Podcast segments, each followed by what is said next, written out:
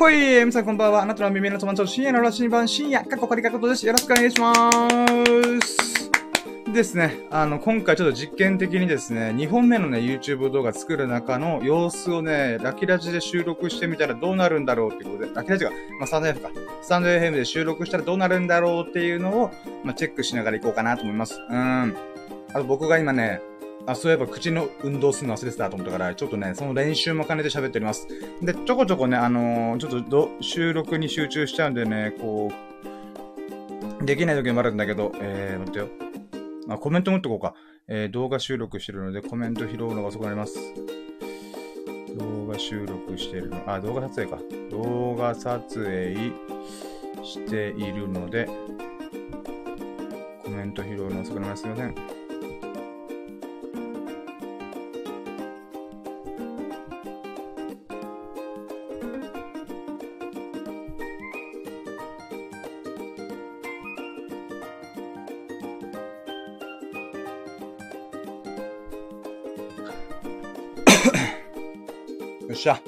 じゃあ行ってみましょうか。あ、いうえお、あお。そっか、OBS がこうなるのか。OK。よし、じゃあ、動画収録スタート。OK。よし、じゃあ行きますか。いやー、今日は盛りだくさんだ。ラッキーラジ。をもう一回ちょっとちゃんと概要を喋ろうと、ラキラズは何ぞやっていうのをね、喋っていこうと思います。うん。まあ、これをスタンド FM でラジオ収録しながらやるどういうことで気狂ってんのかなこいつと思われるかもしれない。実験、実験。うん。よっしゃ、行きますか。あ、もう水も。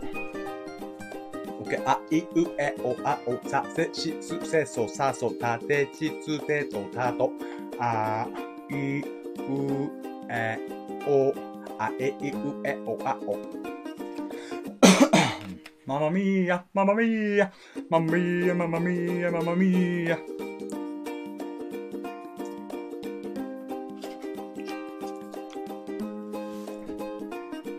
よっしゃ、行きましょうかね。うん。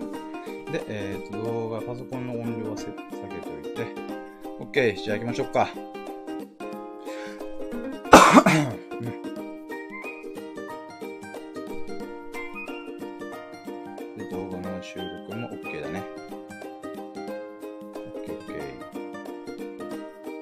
違うな。ちょっと待ってくれ。設定。ちょっと待って怖いな、これ。映像は出力 OK だから、オッケーオッケー。よし、行きましょうか。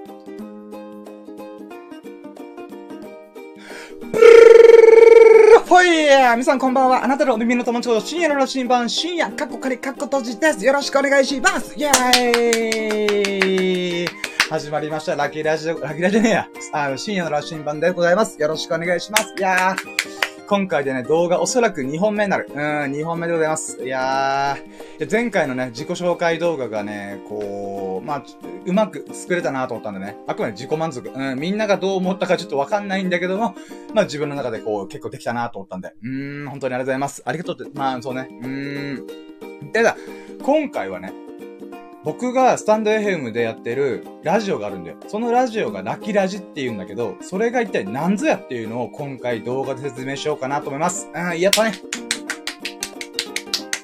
でだ。あの、まあ、な、な、え、なに、YouTube やせ、き、YouTube をよく見てる人からしたら、ラキラジって何って思う人いっぱいいると思うんだよね。うん。僕もそう思う。うん。だからね、ちょっとそこら辺を話そうかなと思っているのが今回の動画の趣旨でございます。でね、あの、このラキラジって何の略かっていうと、今日のささやかなラッキーを語れるラジオ、ラジオ、あ、ごめん、噛んだ。今のカットだな。ちくしょう。うん。ラキラジっていうのは、今日のささやかなラッキーを語れるラジオ、略してラッキーラジって僕が呼んでるんだけど、これをね、やってたらね、これすげえこといっぱい起きたんだよ。すげえこと、まあ僕の中でね、あくまで僕目線で言うならば、ラッキーがラッキーをどんどん引き寄せてるなってめっちゃ思ったんだ。うーん。よくさ、なんかラッキーを引き寄せるとかいう言葉あんじゃんで、え、ほんとかよって思う人いっぱいいると思う。マジだから。うん。僕はこれ断言できる。うん。で、このね、なんでマジなのかっていうのを今回紹介しようと思うんだけど、おそらくね、え、さ、下手したら30分超えるんじゃないかなってヒヤヒヤしてんだけど、なるべく編集してコンパクトに収めるように頑張ります。うん。出た。まあこれをね、このラッキーを引き寄せるっていう、この、よくある言葉、よく聞くような言葉を体現しているラジオやってるんだよ。スタンド FM って音声配信アプリで。うーん。で、僕はこのラキラジっていうのをやり始めてかもうふとした思いつきでやってみっか、うん、みたいな感じでや始めたら、マジでね、僕はラキラジのおかげで人生変わり始めてる。うん。まあ自分自身でもね、努力してる部分ありはするんだけども、それ以上にね、なんていうのかな、加速する。うん。人生がとんでもない勢いで、こう、ぐぐぐぐぐぐーってなんかすごい勢いで変わってるっていうのも渦巻きのごとくね。うん。こう、渦巻きのごとくね。うん、渦巻きのごとく、人生が変わってってる。うん、あれ、俺、渦潮に入ったのかなって思うぐらい巻き、巻き込まれててんだな。自分が巻き込んでるから、いろんな人。うん。まあ、それぐらいね、人生変わってるんだよね。だからね、じゃあ、こ、これ2本目の動画何しようかなと思った時に、あ、そっか。ラキラジの話をしちゃえばいいんだと思って。うん。で、まあ、それをつらつら喋っていくんだけども、今回、この、まあ、ジャラキラジ、ちょっと興味あるから見たいなっていう人は、えー、動画の概要欄に、あ、あ僕の深夜の羅針盤のサンデー FM 上のアカウントのリンクを送っているので、まあ、おそらくビビらず、4時間とか5時間、3時間喋ってるから、え、これ何のラジオみたいな思ってる人もいると思うんだけども、うん。まあ、概要欄に貼っときますわ。うん。なんかこれも言えるの嬉しいね。いや、なんか、なんか YouTuber さんっぽいよね。うん、まあ YouTuber じゃねえけどさ、このプロの人と比べたらおこがましいんだけども、でも概要欄、概要欄、これ指の下に向いてるよ、指の下に向いてるよ。概要欄にね、あの、リンクを貼っときますので、ぜひ確認してもらえると幸いです。うん。まあ、覗き込んでもらえるとありがたいです。じゃあね、今回ね、こういくつかのステップ、ステップっていうか、あ、待って、ここいるかな？ーって今喋ってて、これいるか？いるか？いるのか？いらないのか？わからんな。うーん。えー、どうしようかな。これ待って。今、これ普通に編集上カットする前提のところから喋ってるわ。いやー、ドキドキする。あ、で、あ、じゃあ、はい、ということでね。で、ラキラジのこの説明をする上で、いくつかのこの項目に分けて喋るつもりなんで、ちょ、それを言うならば、まず1個目がラキラジの概要。で、ラキラジのヒストリー。まあ、どんな風に歩んできたか。で、その次に、ラキラジの流れ。実際どんな風な、どんな風なコーナーが、コーナー？ラジオのコーナー、あ、まあ、しくった。もう一回やり直し。はい。はい、ということでね、あの、ラキラジの説明をしていくんだけども、その中で、まあ、こんな項目中に喋っていくよっていうのは先に言っとこうかなと。まず1個目がラキラジの概要。まあ、なんぞやっていう部分だよね。で、その次にヒストリー。ヒストリーをした。まあ、これ3ヶ月しかやってないんだけども、その流れであんなことあった、こんなことあったっていうのをちょっと語っていこうかなと。で、その次がラキラジの実際にやってる中でのコーナーっていうのかな。うん、ラジオ企画の中でこういうコーナーやってるよっていうのを、まあ、ラキラジの流れとして紹介しようかなと思ってます。で、4つ目。4つ目が、ラッキーはラッキーを引き寄せる。えー、っていうものをちょっと自分の中で3ヶ月あった結果をちょっと喋ろうかなと。まあ、軽くね。うん。で、5個目。5個目で僕はラキラジで人生がどう変わり始めたかっていうのをちょっと喋ってみようと思う。うん。で、6個目。6個目が、ラキラジの神々への感謝っていう風にやってね。まあ、な、何神々、え、何これ宗教って思った人いると思う？大丈夫、大丈夫。あの、心配しないで、うん、動画閉じないでお願い。うん。あのね、僕はラキラジ、ラッキーっていう言葉をいろいろ調べたんだよ。そしたらね、やっぱね、宗教的なものとか、なんだろうな、信仰的なもの？うん、何かを信じるとかの信仰ね。的なもののエッセンスが結構強いなと思ったんだよね。よくさ、あの、例えば麻雀とかギャンブルとかでもさ、もう神になる、うわ、この万馬券当たってくれみたいな。うわ、100万当たってくれみたいな。うん、なんかそういうことあるじゃん。あるじゃん。うん。だからそういう時はやっぱ神頼みってなるなと思った。あ、だったら僕はこのラキラジやってる中で、この僕の人生をどんどん変えていくリスナーさんのことを神々と呼んでる。うん。なんか、オードリーのさ、あのー、ラジオがあるじゃん。オールナイトニッポン。あれでリスナーさんのことを、リトルトゥースっていう風に呼んでるらしいので、僕もそれに乗っかろうと、ライドオンしたろうと思って。うん。なので、僕はリスナーさんのことを神々となるべく読んでます。うん。ただね、結局リスナーさんって言った方が伝わるから、神々、え、何こいつっていう風な空気になるから、うん。まあ、確かに、毎回説明必要なんだけども、でもね、僕はそれぐらいね、リスナーさんによって人生が変わり始めてるから、もう神々とあがめ立って祀ってる。うーん。で、まあそんなね、6個目っていうのがラキラジオの神々への感謝。うん。で、最後に7個目、深夜からのお願いってことで、まあ、お願いに関してはね、もう、チャンネル登録してないやったお願いみたいな、うん、ぐらいなんだけど、うん。出た。で、この7個、あ、7個ステップ。待って、今失敗した気がする。1、2、3、4、あ、待って。あ、ここカットだな。まあいいや。1、2、3、4、5、6、7。あ、7個か。7個のステップがあります。うん。あ、うん。ということでね、今回の動画に関しては、7つのステップ、ラッキーセブンにちなみました。イエーイ マジで俺、頭食ってるよな。うん、まあいいや。とりあえずたまたま7個でした。うん、だからラッキーセブンにちなんで、7ってことで。7って合ってるかな ?7。7ってことで。うーん、やっております。うーん。ごめん、逆か ?7、7ってどっち？どっち？こうなるかあ、こうか。こうだな。うん。な、7。7の、ラッキーセブンの7で今回まとめております。うん。じゃあ行きましょうかね。はい、ということで、まず、ラキラジの概要を喋っていこうと思います。まずね、ラキラジっていうのは、まあ、さっき冒頭に言ったけど、今日のささやかなラッキーを語るだけのラジオでございます。うん。で、どんな中身で喋ってるかっていうと、一日の、あ、こんなラッキーあったな、あんなラッキーがあったなってひたすら思い出して、ふわんふわんふわんふわんふわんっていう風に、こう、いっぱいね、ラッキーがあるから、それを思い出して、ひたすら思い出して、ただそれを、1ラッキー、2ラッキー、3ラッキー、4ラッキー、5ラッキー、いやー、ふわーっていう風に、やるだけのラジオでございます。正直、こいつ頭湧いてんのかなって心配した人もいるとは、うん、大丈夫、僕も自覚してるから。うん。でね、このラッキーラジっていうのを僕は3ヶ月、えー、ほぼ毎日ね、ほぼ毎日1、2時間ぐらい喋りまくったんだよね。うん、で、時には5時間半とか喋った時もあった。もしくは1日で数本撮りして、6時間、6時間喋った時もあった。うーん、まあ、それぐらいひたすら喋ってるんだけどもね、この前100回記念行って、今105回目ぐらいかな。うん。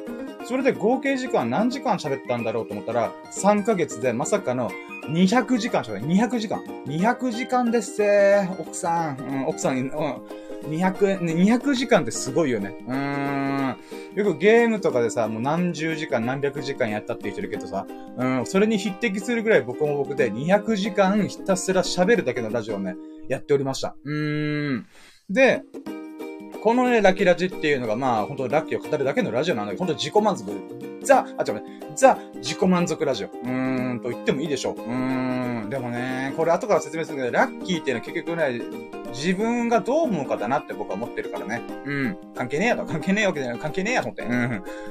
な、まあ、そういう概要でございます。あ、あ、じゃあ、うん。今、ことだな。うん。で、ラキラジーにもね、一応ね、もっともらしくコンセプトっていうのがあるんだよ。うん、コンセプトかっこいいよね。うん、日本語に訳すると何なんだろうって僕はよくわかってないけども。うん、テヘペロっつって。うん。で、まあ、コンセプトっていうのが、ライドオンザラッキー。ラッキーに乗っかれってことなんだよね。うーん、ラッキーに乗っかっちゃうよ、みたいな、このビッグウェーブに乗るしかねーっていうことがあるじゃん。そういう感じで、ラッキーに乗るしかねーっていう風に、この大波が来てると。うん、それに乗っかっちゃおうぜ、ライドンザラッキーってことで、うん、まあ、やってるんだよね。これどういうことかっていうと、うーん、例えばさ、友人が、あの、例えば、友人からさ、俺さ、この前でこんなラッキーがあった場合よ、みたいな言われるとするじゃん。そしたら、おー、聞かせて聞かせてってなるでしょうん、あ、深夜聞いてくれよつって。うん。で、この前な、あの、この職場の上司にさ、飲み代おごってもらったんで、もう1次会居酒屋だろで、2次会キャバクラ行くだろで、3次会バー行くだろみたいな。うん。なんかそういう流れになった時に、あ、待って、あ、待ってよ。もう一回言いなそう。え、深夜、この前、あ、え、あ、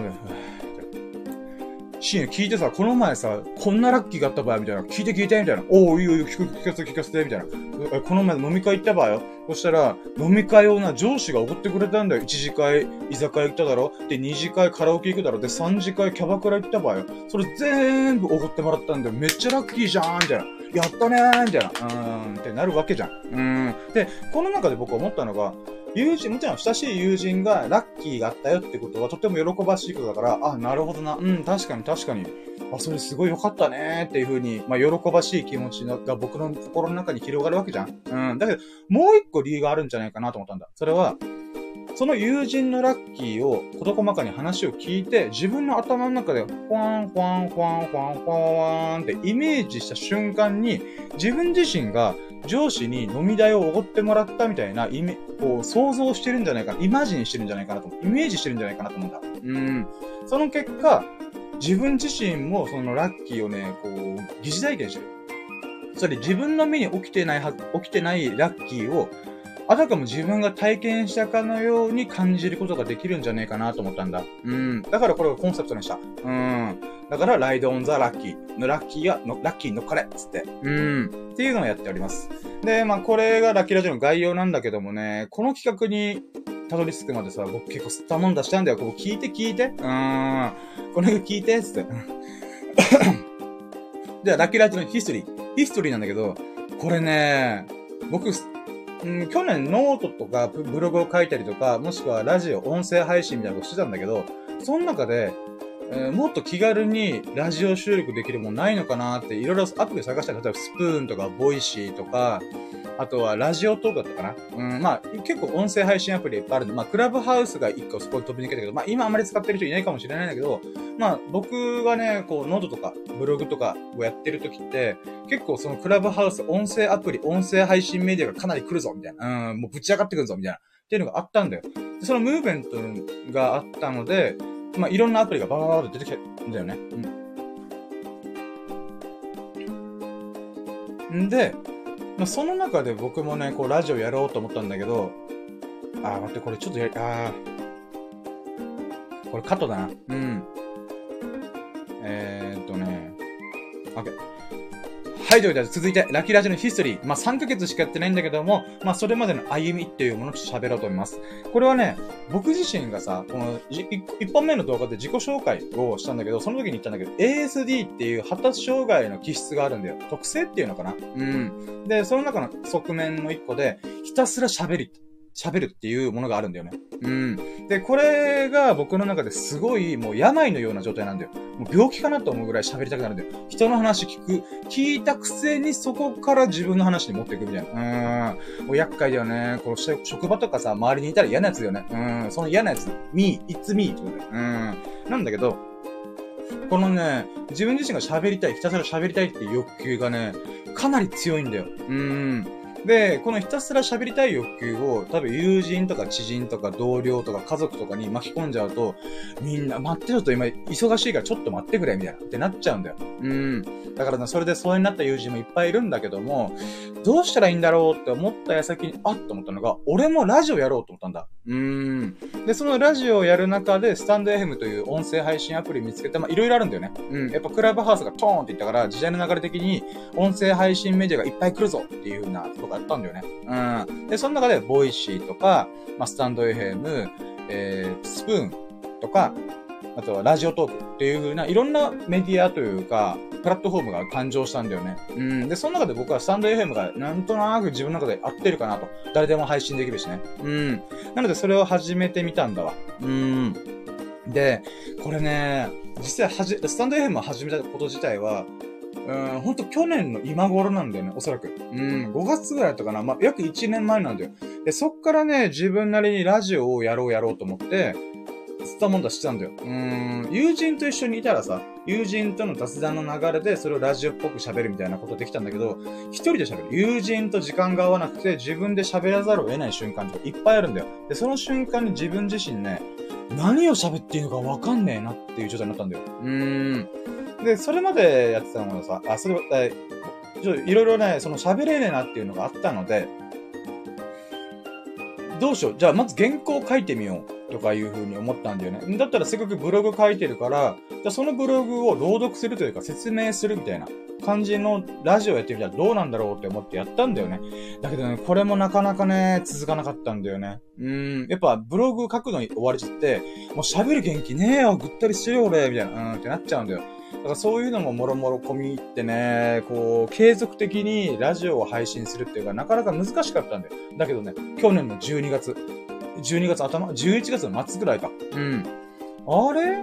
これ、自分の今日体験したこととかを喋れば、延々と喋れるんじゃね？ああと思って。うん。で、それで始まったのが、このラッキーラジオやる前の前進企画があるんだ。なんかめちゃめちゃイケてるとかあるめちゃイケとかあるじゃん。それの前進企画みたいなのがあって、っていう感じで僕自身もこの今日のラッキーラジ、まあ今日のささやかなラッキーを語るラジオの、まあラッキーラジの前進企画があったんだよ。それがね、今日のめんどくさいなんだよ。もうね、もう聞いただけでさ、え、そのラジオ聞く？ってか喋るの？みたいな思う、思ったらいるでしょ。うーん、実際その通りで、自分もさ、いや、今日のめんど今日ジョギングしたんだけどめんどくさかったんだよね、とか、ダイエットしたんだけどめんどくせんだよな、とか、いうこと言ってたら、マジで自分自身はめんどくさくなった。もうありえないぐらいめんどくさくなった。自分自身でさ、ラジオをさ、やること自体もまた、すげえめんどくさいことではあるんだよ。うん。こう、周りの環境気にしたりとか、もしくは音の調整したりとか、まあ電池どうだ、スマホの電池あんのかなとか、そういういろんな細々した確認をして、やっとラジオ収録しますみたいな。あ、ライブ配信しますみたいな。ってなるのに関わらず、あー、めんどくせえ、めんどくせえ、めんどくせえって言ったら、マジでめんどくさくなる。うん。で、これ、リスナーさんのさ、ナンド C さん、あ、神々、神々のリスナー、あー、で、うん。神々のナンド C さんっていう方が、言ってたのが、言霊の力ってありますよねっていうコメントしてくれて、いや、ほんとその通りと思って。うん、今、ビーパッチがならなかった。うん。ほんとその通り。うーん。これね、めんどくさいって言ったら、マジでめんどくさくなる。うん。だからね、これ危険だなって思ったんだよ。だからもう、2、3回やって終わった。うん、これあかんあかん。だけど、この今日のめんどくさいって企画をやった瞬間に思ったのが、あ、やっぱ自分は自分が目にしたもの、自分が体験したこと、でも今日一日のこととかを振り返りながら喋るってことに関しては、やっぱり自分でそのまま、その一日を過ごしてるからこそ、無限に喋れるなと思ったんだよね。うん。もちろんその一日が終わ、一日振り返っていく中で思い出、あもう、全力で振り返って、その日が終わるまでの時間だったらずっと喋れるなと思った。うん。なのでね、これ、中身だけ入れ替えりゃいいんじゃんって思ったんだよ。今日のめんどくさいっていうのを今日のラッキーに入れ替えようと思ったんだ。うーん。で、まあ、ラッキーって言ったらすごい喜ばしいじゃん。やったぜイエーイみたいな。うん。まあ、そういうことがあるから、よりちょっと自分がポジティブになって、で、さらによ、より精力的にラジオをできるんじゃないかなと思って、今日のラッキーラジっていうのが始まったんだよ。でね、これね、ほんとすごいよ。もう、もう今もう、すごい、3ヶ月、もな、ごめんね。自画自賛としも、ごめん、あの、ほんと。でも、しょうがないんだよ。私、天狗の花が伸びやすいタイプでしたね。うん。天、この、花の部分だけゴムゴムの実食べたのかなって思うぐらい、ビヨーンと伸びる。うん。で、すぐ縮む。パチン、あ、痛い、あ、痛いっていう風に、うん、戻ってくる。だけど、あ、とりあえずね、そのラキラジに関しては、よう頑張った。あの3ヶ月前の俺、よくこの企画思いついたなと思ってる。うん。自分で自分を褒めるっていうね。誰も褒めてあ、まあ褒めてくれるいるけど、うん、いるんだけど、うん。自分でね、もう何度も何度も自分を褒めるわ。うん、それぐらいね、今日のラッキーを語るっていうだけの、ラジオを始めたことによって、僕の人生はね、すごい勢いで回転し始めた。うーん。だからね、まあそういうのがラッキーラジオのヒストリー。3ヶ月だけだけど、3ヶ月、もう3マンスでヒストリーって言う普通って思うかもしれないけど、まあこういう風に歩んできたわけでございます。3ヶ月。うん。で、まあ、このラッキーラジはね、なんつうんだろうな。な、このなんつうだろうのカット、カット前提だな。ちょっと待って、今考える。ちょっと待ってよ。今もう編集でもうバッサリカットするよ、ここ。うーん。あ、ちょっと待って、水飲むやつさ。あー。あー、やっぱ緊張するななんか、うん、うーんって感じだな。うーん。うん。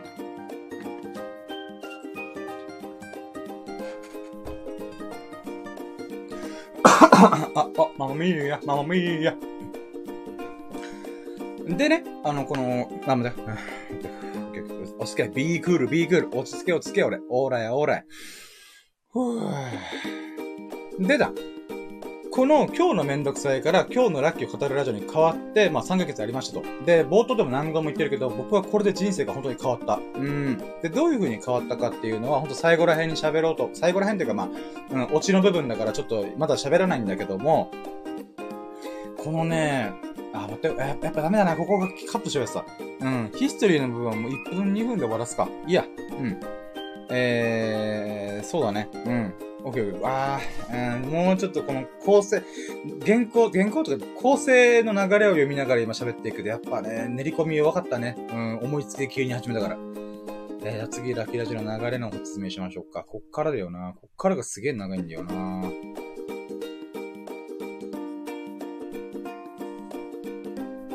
ッケー、よし。1個目、2個目、3個目。あ、次3個目か。オッケー。はい、ということでね、もう今、ラキラジの概要と流れ、まあ歩みを喋ったわけだけど、三つ目。三つ目は、ラキラジの流れ。実際にこの企画を進めていく、ラジオ企画をやって喋ってる中で、どんな風な流れでやってるよっていうのをちょっと紹介しようと。で、この流れもね、自分なりもうバカだよ。僕すげえバカなんだけど、自分なりにこういう意図があって、この企画とかこのコーナーをやってるっていうのがあるから、まあそれを紹介しようかなと思っております。うん。で、現状のラキラジは、5ステップでやっております。5つのステップでやってるんだ。まあ、これはコーナーというより5個のコーナーでやってるって言ってもいい。うん。で、まあ、これはね、まだ発展途上だから、これからどんどんどんどんこうしよう、ああしよう、やっぱこれいらない、いらないなとか削ったりとかね、増やしたりとか、いろんなことやっていこうと思ってる。うん。なんだけども、とりあえず今現状は5個のステップでやってます。うん。で、まず1個目。ファーストラッキーパーセントイェーイ初期ラッキー指数っていうことなんだけどもね、これは、1日のラッキーをざっくりと振り返ってみて、数値化、つまりパーセント化してみようっていうステップでございます。うん。これはね、なんつうんだろうなな、あまあ、今のなんつうんだろうな、カットだ。あー、こう、つらつら喋れないね。うん。まあ、ほんと、今言ったように、一日のラッキーをただ数字化する。うーん、今日のラッキーはね、何十パーかな？みたいな。とか、うん、今日のラッキーはね、あ、200%だな？みたいな。うーん、まあそういう風に、とりあえずざっくりと数値化してみるっていうのをやってみるんだよ。うーん。でも、それだけのステップ。うん。え、1個目こんな、ささやかすぎんって思う人いると思うんだけど、これがね、後から効いてくるんだよ。うーん。もう後からの残りの4ステップで、ビリビリ効いてくるからさ、もうワンピース、小田一郎先生バリの伏線があるから。うーん。まあ、例えば過言だった気がするけど、うーん。僕にとってはね、いやー、アラバスタ編並みに伏線張ったねって思ってる。いや、ごめんね、世代がバレ、世代だよね。アラバスタ編がね、僕の中高生の時の思い出でございます。面白かったね。うん、ビビーみたいな。うん。ビビって叫んだかな今。ルフィビビって叫んだっけ？うーん。どっちかって、ルフィさんの方が多いよね、多分。うーん。まあいいや。はい。で、まあ、ワンステップがファーストラッキーパーセントなんだけども、ツーステップ。 Two step is lucky count! イェーイということで、まあ、ラッキーカウントっていう2ステップでございます。うん。これはね、忘れやすい1日のラッキーをひたすら思い出して、1ラッキー、2ラッキー、3ラッキー、4ラッキー、5ラッキー、イヤッフォーっていう風にカウントするだけのステップでございます。うーん。ここね、ここね、ちゃんと自分なり考えてんだよ。てか一番ね、ラキラジで一番やりたいところはここ。うん、ごめん、一番が、もう一回。ラキラジで一番僕がやりたい部分っていうのが、このコーナーなんだよ。このステップなんだよ。ラッキーカウントがすべて。うん、すべてここから始まったと僕は言ってもいい。うん。これね、やっぱ一日のラッキーでさ、すげえ忘れやすいんだよ。ポジティブな記憶っていうのは、とっても忘れやすい。うん。で、ネガティブな記憶っていうのは、めちゃくちゃ鮮明に覚えてるパターンがあるんだよ。うん、これはね、人間の脳の構造で2つあるらしいんだ。これ僕もね、専門家じゃないから、自分を調べた上での話だからさ、あくまで鵜呑みはしない、うの、あ、うん。自分で調べた結果のものだから、あくまで僕の個人的な見解になるんだけども、まず1個目。1個目が、人はポジティブな記憶を忘れやすいっていうのがあるんだけど、その中の、なん、あ、いや、失敗したーつった、今、喋りのミスった。待って、もう一回だ。まずね、この人はポジティブな記憶を忘れやすいっていうのがあるんだけど、二つある。一個目が、人間は24時間の記憶を、だいたいね、24時間が経ったら、7割ぐらい忘れてるっていうのがあるんだよ。まあ、それはそうなんだよね。だってさ、これど、今動画撮影してるけどさ、僕の日々を24時間ずっと動画回したら、とんでもないギガバイト使うぜって思ってんだ。うん、SD カード何枚あっても足りないって思うぐらい、もう膨大なね、この容量を食うんだよね。うん。だからこそ脳の機能としては、自分の意識とか、この、自分の意識、自分の興味関心に紐づいて、印象に残るべきものをピックアップしてんだよ。うん。だから7割ぐらいのまあ、習慣化された記憶とかに関しては、スッと流していくんだよ。うん。だから無理やり思い出せば、一応思い出せるんだけども、基本的にはスッとこう消していく。うん。っていうのがまず機能として、脳の機能としてあるんだよね。うん。で、2個目。2個目がね、これすげえ大事なんだけど、人間はネガティブな記憶と鮮明に残るっていう側面があるんだよ。で、これね、動物の脳みそと同じ構造らしいんだよ。うん。人間の脳っていうのはね、あの二重になってて、中心部分に関しては動物の脳って言われてて、で、その周りに大脳品質、え大、ええ待って、前頭圧だから。わあ、待って、今ここ専門分野のこと喋ったからなんだ。うん。まず、脳の中心部分に関しては、動物の本能的な脳って言われてるんだよね。で、その周りに人間の理性と呼ばれている部分を、こう、くるんでる状態なんだよね。脳の構造自体が。らしい。うん。で、この中でやっぱりね、このネガティブな記憶っていうものは、動物の本能の部分にすごい呼び呼びかけてくるポイントなんだよ。うん。どういうことかっていうと、例えばさ、僕たちが動物を考える。じゃあ僕は今からお馬さんね、ヒヒーンつって、うん、ヒヒーンってしてんだけど、こうパッカパッカパッカパッカパッカってこう、あ、水飲みたいな、パッカパッカってやってる時に、あ、湖発見、よっしゃ、行くぜ、ダッシュ、ドドドドドってダッシュ、ダッシュするとするじゃん。うん。で、湖行きましたと。うん。で、よっしゃ、水飲もうって、この水面に口をつけかけた瞬間にガバッってワニが来た。うん。ワニだーみたいな、なんてなるわけじゃん。うん。で、まあ、ワニがいる湖っていう風に記憶がこう、鮮明にパーンって入ってくるんだよね。うん。だから、自分が馬だとしたら、この僕で、まあ、馬の僕で、馬の僕、あ、待って、うん、自分が馬だとしたら、この湖には二度と近寄らないんでしょうと思うんだよね。うん。もしくは、ワニが出た場所以外の場所の、この、岸側うん。反対側で水を飲もうとする。という風に考えるんだよ。うん、それは動物が生存本能としての記憶を使うとしたときに、やっぱこの機能が非常に大事なんで、生き延びるためにこそ必要な機能ってことなんだよね。ネガティブな記憶っていうのは。自分の生命が、こう、ビリビリ、あ、生命、生命の危機に瀕する状況の記憶を思い出すようにしてる。うん。っていうのがあるんだよね。だけどね、ここで大事なのは、人間社会ではこの機能がバグ、もしくはエラーを起こすんだよ。って僕は思ってる。うん。どういうことかというと、まあ、馬だったらさ、ワニのいる湖に行かなきゃいいっていう判断ができるじゃん。だけど人間社会ってさ、嫌な会社、嫌な状況、嫌な学校、まあ、そういういろんなね、ネガティブなところが渦巻いてるところに行かないといけない瞬間がいっぱいあるわけじゃん。うーん。もちろんね、あの、それ学校が楽しければいいよ。うん。会社が楽しければいいよ。うん。なんだけど、どうしても、あ、この人会いたくねえなーっていう人っているじゃんうん。その人たちに会いに行かざるを得ない瞬間ってやっぱすごい憂鬱じゃんで、さらにそこで上司とかに怒られたら、なおさら凹むじゃん。うわー、この怒られてる記憶鮮明に結びついてる、みたいな。うん、思い出しちゃうってなるわけじゃん。うん。ってことはだ。ストレスが半端なくなるってことなんだよ。うん。ネガティブな場所、ネガティブな記憶が残ってる、鮮明に残ってる場所にわざわざ行かないといけない。動物からしたら意味わからんと思うよ。え、なんで人間という猿、お猿さんは自分が嫌だなと思う。ワニがいる湖に自ら飛び込んで、もうワワニがさ、ガッバーってこう、口開けてるところで自ら飛び込んでくるんだよ。うーん。そんなことあるって僕は思うんだよね。うーん。でも人間社会で不思議なもんで、そういう機能そういう仕組みになってしまってるんだよね。うん。だからこそ、人間はネガティブな記憶を鮮明に残すっていう機能がエラー、バグを起こしてる。うん。で、さらにワニのいる湖に自らワニが大口開けて待ってるところにガプチャーンってこう、区割りにかかってるという変なことが起きるんだよね。うん。だからこそ僕はね、言っても、じゃあ仕事辞めればとか、もしくはそういう人に会わなければっていうのは簡単だよね。だけど実際難しいじゃん。うん。そこで僕が考えたのが、ラッキーを思い出すなんだ。うん。つまりね、ポジティブな記憶をひたすら思い出したろうぜ、ベイビーってことだよ。うん。っていうのがね、このラッキーカウントの趣旨なんだよ。うん。でね、このラッキーね、忘れるんだよ、本当に。ポジティブな記憶で忘れすぎてさっき言ったじゃんで、その流れでやっぱり、やっぱり忘れちゃうんだよ。うーん。だからこそね、うん。やっぱり忘れちゃうんだよ。うん。だからこそ、意識。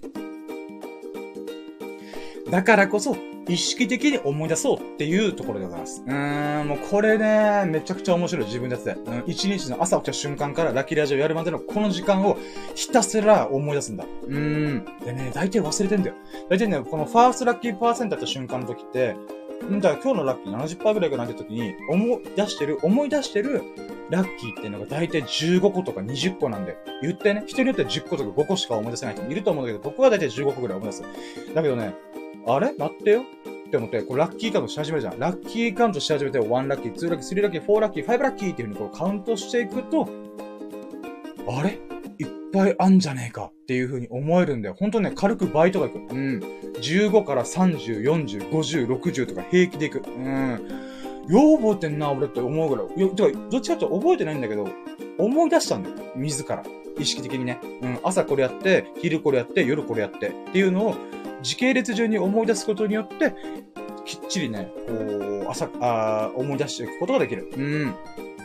まあ、これがラッキーカウントでございます。で、続いて、3ステップ。今日の、あ、違う、めだ、3ステップ。ファイナル、ラッキー、パーセンイエーってことでね、これは、さっき、ファーストラッキーパーセントワンステップ目みたいな。うん。で、ここからね、私はワンピース張りの伏線回収に入るんですけども、ファーストラッキーパーセントが70%だとしよう。70%ね。うん。で、ラッキーカウントで思い出してないラッキー、あ、忘れてるラッキーを、あ、忘れてるラッキーをいっぱい思い出したな。うん。ってことはよ、15ぐらいしか思い出してない段階で、ラッキーパーセントが70なわけだ。で、そっから倍、30個、40個、50個とかいくと、普通に数字上倍になるじゃん。だからな、15個で70%だったら30個と140%じゃん。うーん。まあ、そういう風にね、こう、ファイナルラッキーパーセントでどんどんどんどんこう、右肩上がりに、もうね、ユニコーン企業張りに、ボーンってこう、右肩上がりにさせる。うん。で、これね、こう、そういうステップなんだけど、これ、聞いてて思った人いると思う。え、数字ガバガバじゃね？って思った人いない？そう思う。僕も数字ガバガバだなと思う。で、自作自演じゃね？とか、自己満足じゃね？って思う人いっぱいいると思う。うん。だけど、ここであえて言うよ、僕は。そんなの関係、あ、あ今の、そうだな。そんなの関係ねえっつって。うん、あちょっと待って、今のギャグはちょっとあれだな、ミスったな。うん。でもね、そんなの関係ねえっつって思うんだ、僕は。うーん。なぜなら、ラッキーは主観だから。うーん。これね、主観ってのは客観的主観的の主観ね。うん。これどういうことかっていうと、ラッキーってね、ほんと主観なんだよ。あなたがどう思うかっていうところがとっても大事だと僕思ってんだ。例えばさ、あの、旗から見てもさ、例えばすげえこの人ラッキーだ。すげえアンラッキーだっていうのがいっぱいあると思うんだよ。例えば、三、あ宝くじが当たる。か、もしくは災害に出会ってしまう。うん、っていうのがあるよね。うん。それで考えるならば、じゃあ365日宝くじが当たり続けますか？もしくは365日災害に出会い続けますか？っていうことで言うならば、そんな人はいないと思うんだよね。うん。365日良かった。360日悪かったっていうことっていうのは、ほぼありえないんだよ。じゃあ、365日にほとんどが何に敷き詰められてるかっていうと、ささやかな出来事ばっかりなんだよ。うん。上司に怒られたもそうだし、もしくは、こうお、お金を拾った。でもいいし、もしくは誰かから、この恋人から連絡が来たとか。まあ何でもいいんだよ。うん。そういうささやかな出来事で365日ってのは満ち満ちているんだよ。うん。で、そのささやかな出来事に対してだ。自分の心がラッキーかどうか、あ、ラッキーかアンラッキーかを決めてるんだよ。僕はそう思う。うん。あなた、この動画を見てる。あなたの心がね、その出来事に対して、ラッキーなのか、アンラッキーなのか決めてるんだよね。うん。だからこそ、ラッキーは主観なんだと僕思ってんだ。うん。だからね、このラッキーラジアって僕のメンタルはね、マインドはね、もうす、もうハートか。僕のハートは、もうすげえ鍛えられた。うん。あとね、思うのはね、自分自身さっきワニの例えしたじゃん。うん。水、ワニのいる湖のあれ例えしたじゃん。うん、それで言うならば僕はなるべくプライベートではワニのいる湖に行かないようにしてる。うん、嫌な人だなとか、嫌な環境だな、嫌な状況だなってところになるべく行かないようにしてる。で、アンド、自分がワクワクするようなこととか、うん、楽しそうな場所に関してはなるべく行くようにしてる。で、そうした結果、やっぱり日々ずっとラッキーなことばっかが起きるんだよね。なので、まあ、アンラッキーなところに行かないっていう防御もしつつ、自らラッキーな場所に行くっていう攻める姿勢っていうのも大事かなと思ってんだ。うーん。まあ、それをいろいろやった結果、ラッキーパーセント。うん、数字がバカバでも自作自演でも自己満足でも関係ねえと。自分自身が今日一日最高だったなって思ったら、OK ってこと。僕は思ってんだ。うん。で、これが3ステップ。で、4ステップ。4ステップは、今日の最優秀ラッキーということで、まあこれ Today's Most Valuable Lucky。よくさ、M、M、MVP ってあるじゃん。Most Valuable Player。野球とかサッカーとかも言われるじゃん。それで言うならば、僕は Most Valuable Lucky。ということで、まあ今日、Today's Most Valuable Lucky、TM、えー、略して TMVL っていう風にやってるんだけども、これはね、どういうコーナーかっていうと、1日にまあ、大体僕30個、50個ぐらいのラッキーが出てくるんだよ。うん。なので、その中でも一番喜ばしかったもの、一番嬉しかったものっていうものを僕は最優秀ラッキーに選ぶ。出るんだ。あ、僕は、えー、その中でも一番喜ばしかったもの、一番嬉しかったもの。それをピックアップして、今日の最優秀ラッキーっていう風にやるステップなんだよね。うーん。で、これね、僕、12月、12月中、あ、待って、僕はね、12月いっぱい、このラッキーラジオやってたんだけど、あ、待って、待って、え、待ってよ。あ、まずね、僕この最優秀ラッキーっていうのは、まあ、あ、うん、まずね、この最優秀ラッキーを企画じあ、うん、まずね、この最優秀ラッキーという企画自体は、友人からアイディアをもらったんだよ。深夜さ、ラッキーラジの中で一番喜ばしかったもの選んでみたらっていう風な、そんな会話をしたんだよ。それいただきと思って。うん。で、やってみたんだよ。で、これがね、すげえ良かったんだよ。で、僕は1、2、30個、50個のラッキーが出てくるから、それをね、漫然と、あ、こんなラッキーがあった、あんなラッキーがあったって、1、2、3、4、5っていう風にラッキーをカウントしていく。その中でね、やっぱ漫然と数えてるなと思ったんだ。うん。で、その中で、こう、タトゥーのようにね、もうタトゥーのように魂にラッキーを刻み込むんだっていう勢いでね、やるのがこの最優秀ラッキーなんだよ。うーん、本当にね、僕、あ、まうん。このタトゥーのごとくね、もう魂レベルに刻み込む勢いで、喜ばしかったもの、嬉しかったもの、ラッキーを、こう、刻み込んでるんだよね。うん。で、そうすることによって何が起きるかっていうと、あ、まあ、待ってよ。まあ、そうすることによって何が起きるかっていうと、漫然とラッキーを感じるラッキーを思い出すだけじゃなくて、自分が何に対してすごい喜んだのかっていうのがね、すごい明確になるんだよね。あ、そっか、俺これに一番喜んでんな、みたいな。うん。で、これをどんどんどんどん広げる。例えば、1日に最低でも1個の最優秀ラッキー出てくるわけじゃん。で、これが2日、3日、4日っていう風に1週間続けたら合計7個以上の最優秀ラッキーが集まってくる。ポポポポポって出てくるんだよね。うん。で、それを、その中でもね、一番喜ばしかったもの、この一週間で7個以上の最優秀ラッキーの一番喜ばしかったものをまた今週の最優秀ラッキーに選ぶんだよ。で、今週は、えー、1ヶ月で言うならば、4週ぐらいあるわけじゃん。そしたらこの4個以上の最優秀ラッキーの中からまた今月の最優秀ラッキー選ぶんだよ。そしたら1年間通せば12ヶ月が12個の最優秀ラッキーがあるんだよね。その中で一番嬉しかったの。それを今年の最優秀ラッキーっていう風に企画をどんどん広げていこうと僕は思ってんだ。うん。だからね、今回1月と2月に関してやったけどさ、これもね、すげえいいラッキーいっぱいあったんだよ。で、これはね、ちょっと、それ喋ったらちょっと時間かかっちゃうから、えー、まあ、ちょっとどっかで喋るわ。うん。なんだけど、とりあえずね、この今月、まあ、えー、今日、今週、今月っていう風にやっていくと、ああ、俺人生謳歌してんなと思う、本当に。うーん。だからね、僕はこの2022年の1月から始めたんだけど、この最優秀ラッキーの企画が、2022年の大晦日、今年の最優秀ラッキーを選ぶ瞬間が楽しみでしょうがないんだよ。あー、俺どんなことあったかなみたいな。うん、っていうのを振り返りながら、今年もめっちゃ幸せだったね。ラッキーやったね。はーい。うーん。ってなるのとっても楽しみにしてんだ。うん。はい、じゃあ続いて。続いてはですね、5ラッキー。あ、ちゃ、うん。続いてはですね、5ステップ。明日のラッキーカムトゥルー。ということでね、これはね、明日のラッキーを自らの手でゲッチュしに行こう。うーん。そういう風に掴み取りに行くためのコーナーでございます。これね、どういうことかっていうと、これ、これまでのね、1、2、3、4スリー、フォーステップ。この4つのステップは、あくまでも過去と現在に対するラッキーを振り返ってるだけなんだよ。過去と現在のラッキーにスポットライトを当ててるんだよ。うん。なんだけども、あれ？未来のラッキーもあるんじゃね？って僕は思ったんだよね。うーん。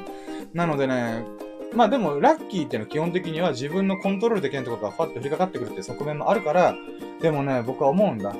宝くじ当たりたいって思うでしょ、みんな。うん。だから宝くじは、買わなきゃ当たらないんだよ。買わなければずっと確率0%。だけども、1枚でも買ったら、0.0000001%でも当たる確率が上がるんだよね。うん。まあもちろんね、あのー、ギャンブル的、ギャンブル、うん、お金が稼げるかどうかちょっと微妙かもしれないけども、まあ、そういう風にね、あの、えー、そういう風にね、運を掴み取るための行動を起こさなきゃいけないんじゃないかなって僕は思ってるんだ。うん。だからこそ、こう、行動を喚起する上で、明日これやってみたいな。これをや、これがやって、これやったら喜ぶだろうなっていうものを、いっぱい、いっぱいというか、まあ、3つぐらいね、ピックアップするようにしてんだ。うーん。だけどね、この夢や目標とちょっとち、あ、ちなみにね、夢とか目標にすごい近いんじゃないか。例えば、ドリームズカムトゥルってね。まあ、ドリカムだよね。うん。とか、もしくは目標。明日まで100万、あ、今月中100万売り上げ出しこいっていう風なものもあるわけじゃん。でもそれって結構しんどい時があるじゃん。なので、そういうことじゃねえんだよなって僕思ったんだよね。うん。ラッキーって喜びだから、自分がワクワクするようなちょっとしたこと、例えばラーメン屋に行くでもいいし、まあ、ラーメン屋に行きたいんだったら、ラーメン屋に行けば、行くって行動しないといけないよね。うん。例えば洋服、あー、おしゃれな服着たーみたいな、うんってなったら、洋服屋に行けばいいんだよな。そういうアクションを起こすんだよ。うん。例えば友人と遊びたいなら、友人に連絡して今日空いてる？遊ぼうぜっていう風にやるわけじゃん。やっぱりね、自分が喜ぶものに対して自らアクションをして掴み取りに、それがとっても大事じゃないかなって僕は思ってんだ。うん。なんということで、これが5ステップでございます。で、まあ、これが以上なんだけど、この5つ、合計5つの5ステップ。うん、待って。それね、あ、まあ、うん。まあ、これがラッキーラジの5ステップなわけでございます。うん。で、4つ目の項目、いきましょう。ラッキーは、ラッキーは、ラッキーを引き寄せる。いえ。なんだけど、これはね、僕にとっての人生のテーマっていうか座右の銘がいくつかあるんだけど、その中の1個があるんだよ。それは、Life is black hole. うーん、これね、これ説明はね、自己紹介動画でね、ちょっと今回割愛するんだけども、いっぱいね、ラッキーを引き寄せてるんだよ、今。うん。で、じゃあ、Life is Black Hole の核となる部分、一番大事なところって何かって言ったら、僕にとってはこのラッキーラジなんだよ。うん。このラッキーラジオやってるからこそ僕は、もうダイソンを超える吸引力、っていう風に吸い込んでる。うん。それぐらいの吸引力で、ラッキーやご縁、人とのご縁ね。うん。とか、物事の、死んだ万象とのご縁、なんでもいいんだけど、そういう風に、いろんなラッキーご縁を巻き込んでる。うん。吸い込んでんなと思って、っていう風に吸い込んでる。うーん。で、嘘のようだけどさ、この言葉ってさ、嘘のようじゃん？うん、ラッキーはラッキーを引き寄せるって、え、本当かよ？みたいな、うーんって思うでしょ僕もそう思ってた。うーん。なぜなら僕はね、人見知りコミュ障、ネクラ、ネガティブ3拍子が揃った人間なんだよ。そんな僕でもね、ラッキー語ってみっかっていう風に思ってひたすら3ヶ月語るじゃん。とんでもねえぐらいラッキーが舞い込んできたんだよ。うーん、びっくりした。あ、まあ、あくまでね、僕にとってラッキーだから、さっき言ったよね。僕の心が僕、あの、さっきも言ったよね。僕の心がラッキーを決めてるんだから、僕自身はね、もうこのラッキーがとってもなんかありがたいんだよ。まあ人から見たらささやかかもしれないけど、僕にとってとんでもないラッキーが、もうこの3ヶ月めちゃくちゃ起きたんだ、いっぱい。うん。でだ。このね、ラッキーについてもね、あ、ま、まあ、そう、あ、待って、うん。まあ、ネガティブ3秒するっていう僕が言うんだからもう間違いないわけよ。うん、君も明日からラッキーだ。なんだ今日から今からラッキーになれる。僕はそう思ってんだ。うん。で、自分なりにね、この今、じゃあ、ララッキーラッキーしてるって、もう科学的にちょっと説明してくれよっていう人もいると思う。うん、でも僕、バカな僕にはね、それを期待したいの欲しいんだけども、でもねお、お答えしたい。お答えしたいんだけど、僕なりにね、ラッキーいろいろ調べたんで、あ、ラッキーってこういうもんか、みたいな。うん、っていうのあるんだけど、それはまた別の機会にやろうかなと思うので、うん、まあ楽しみにしてくれ。ラッキーいろいろあるよ。うん、人間の歴史っていうのは、ラッキーと共にあるって言っても僕は過言じゃないと思ってる。それぐらいね、ラッキー、運というものに対しての、言及っていうか言葉とか、あるんだよね。うーん。だからそれをちょっとまとめてみた動画をね、いつかやってみようと思うので、お楽しみくださいませ。うん。で、あー、待って、これどうしようかな。ちょっと待ってよ。ラッキーはラッキーを引き寄せる。っていう言葉をもうちょい膨らませないとダメだな。ちょっと待ってよ。どうしようかな。ラッキーについて調べた。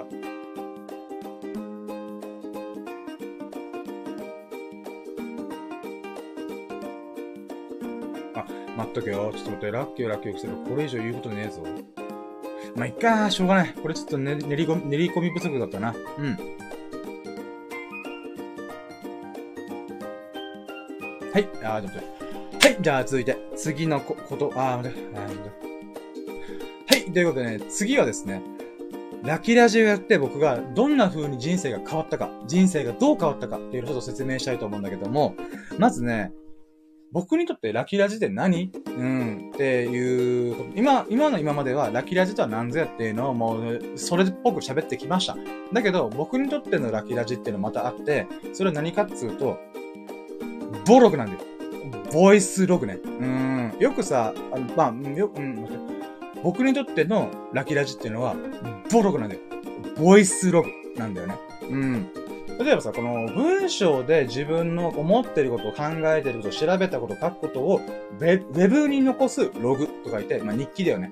ウェブログ。略してブログなんだよ。うん。で、今 YouTube とかでは、ビデオログ。つまり、ビデオで自分の日記、日々、日常を残すってことで、ビデオログ。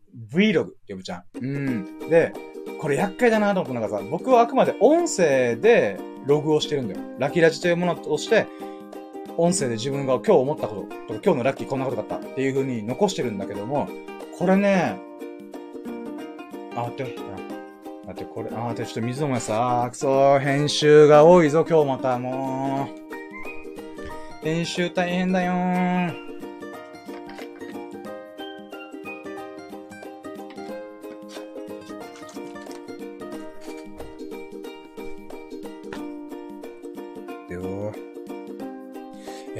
Vlog のところからカットして、あ、そうだ、うん、オッケー。でね、厄介だなと思うのが、Vlog、つまりビデオログっていうものと、ボイスログっていうのが頭文字被っちゃったんだよ。あ被っちゃったん。うん。な、待って、被ってんだよ。うん。なので、これはどうしよっかなって言い方考えた、僕は。うん、だからね、Vlog。に対して僕はボログ。うん、VOLOG って書いてボログって呼んでんだけど、まあ僕にとっての音声の日記だよね。焼き出しっていうのは。うんで、しかもネガティブなこと基本書かない。うん。書かないって言わない。うん。まあそういうブログを、ブログで、あ、ボログをしてるわけだけども、これね、やっててよかったなっていう側面があって、これから1個目の人生が変わった部分。それはね、日々をとんでもない密度、とんでもない密度で振り返ってんだよ。うん。振り返ってるからこそ、人生が倍以上のミスになってるんだよ。本当にブラックホールじゃないかなと思うぐらい、僕の日々がめちゃくちゃ圧縮されてるのを感じるんだ。どういうことかっていうと、みんなにとっては、1日20、あ、みんなにとっては、1日って24時間だと思う。うん。24 hour だと思うんだけど、僕にとって1日っていうのは、48時間あるんです。うん。48 hour なんだよ、僕にとっては。うん。どういうことかっていうと、ラキラジって本当に朝起きた瞬間から、こんなラキーがあった、あんなラキーがあった、昼こんなラキーがあった、あんなラキーがあった、夜こんなことだった、みたいな、バラララ喋るんだけど、そうなると、朝起きた瞬間の記憶から映像で僕はずーっと振り返ってるんだよ。つまり、一日をもう一回追体験してるんだよ。一日の終わりにラキラジやるんだけど、深夜の3時とかにやっちゃうんだけど、そうすると何が起きるかっていうと、とんでもねえ勢いで一日をもう一回追体験してるんだよね。うん。なので、僕は、人、人々が、多くの、あ、多くの人が、24時間来てる中で、僕にとって1日っていうのは48時間あるんだよ。うーん。だからこの密度すげえなと思って。うーん。だからこれも本当ありがたかったね。やってみて。うん。で、その中で、こう、ラキラジで喋るじゃん。ボログとして喋るわけじゃん。そうした時に、自分が何に対してどう思ってる、どう感じて、どう考えてるっていうのが、めちゃくちゃわかるんだよ。うん。言語化できてないんだ、頭の中で。自分の中で、うーん、なんだろう、これすごい違和感ある。この映画見てなんかちょっと違うなと思う。とか、このブログの意見聞いてなんかちょっと違うと思う。みたいな。っていう風になったら、自分でなんで違うんだろうなんでピンとこないんだろうっていう風に考えることになるんだよ、この喋る中で。だからそれもね、また、とってもいい機会になったなと思ってんだ。うーん。で、2個目。うん、僕の人生が変わった。もうこれが一番でかい。一番でかいのが、このラキラジの神々。まあ、神々でリスナーさんね。うん。ラキラジのリスナーさんのこと僕神々って言うんだけど、この神々とのこの対話っていうか、お告げだね。もう神からの、ふわー、深夜これやりなさー、みたいな、ふわーっていう風にね、こう祝福を受けてるっていうか、お告げをこう聞いてる。もう予言者、予言者。うん。予言者っていうことはちょっとあれだけどさ。あのね、ふふわーって来て、預言者の、預言者のごとく僕神から言葉を預かってる。あ、じゃあ預言者っていうのは2個あるからね。うん。ノストラダムスとかは、言葉を預かる人として、あ、じゃあ、ごめんなさい。ノストラダムスっていうのは言葉を予知する、予言するっていう意味があるんだけど、あらかじめ知ってるっていうことで、そう予言はあるんだけど、あるんだけど、宗教的な意味では言うのは、預言者っていうのは言葉を預かるものっていうのが、神からのお告げとか言葉を預かる人と書いて預言者っていうんだよ。例えば、ある意味イエス・キリストとか、あ、待って、これ言わない方がいい。これ今、ストップストップ。うん。預言者って言葉があるんだよね。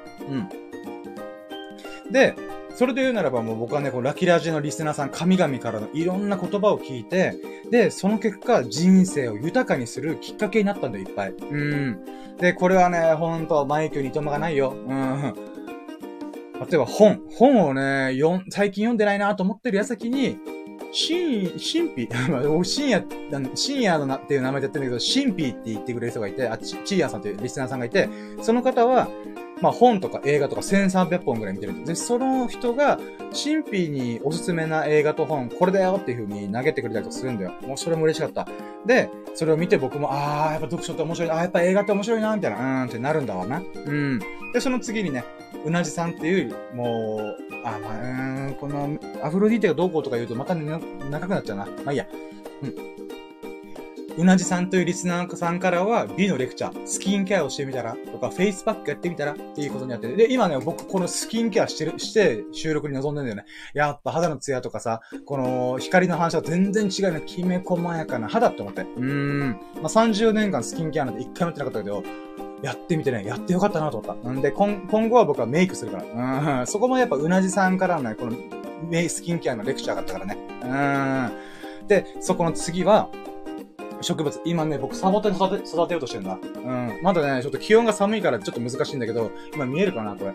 ちょっと待って、光が強すぎて見えんか。うん。まあ、こういうね、あのー、サボテンを育てようっていうきっかけも、この、佐々木さんという方から、まあ、リスナーさん、神々の、植物の神で僕呼んでんだけど、その方が、まあ、植物育てる面白い、ミントって面白いよ、ハーブって面白いよっていう風に言ってくれたんで、あ、じゃあ、僕もやってみようと思ってサボテン購入しました。うん。で、書道。書道はフュージョンさんっていうリスナーさんが、私書道経験者なんですよね、みたいな会話になったんで、で、その流れでね、こう、書道のいろは。うん。例えば今、こう、映像にあるけど、この ANA っていうものも、フュージョンさんが、書道をやりたいんだったら、まず ANA とか関数字の1っていうものを練習した方がいいと思うよっていうふうに言ってくれたんだよね。で、100均でいろんな道具を揃ってるから、それ買ってみたらできるよっていうふうに言うあれだすやってみますバーってやったんだよね。うん。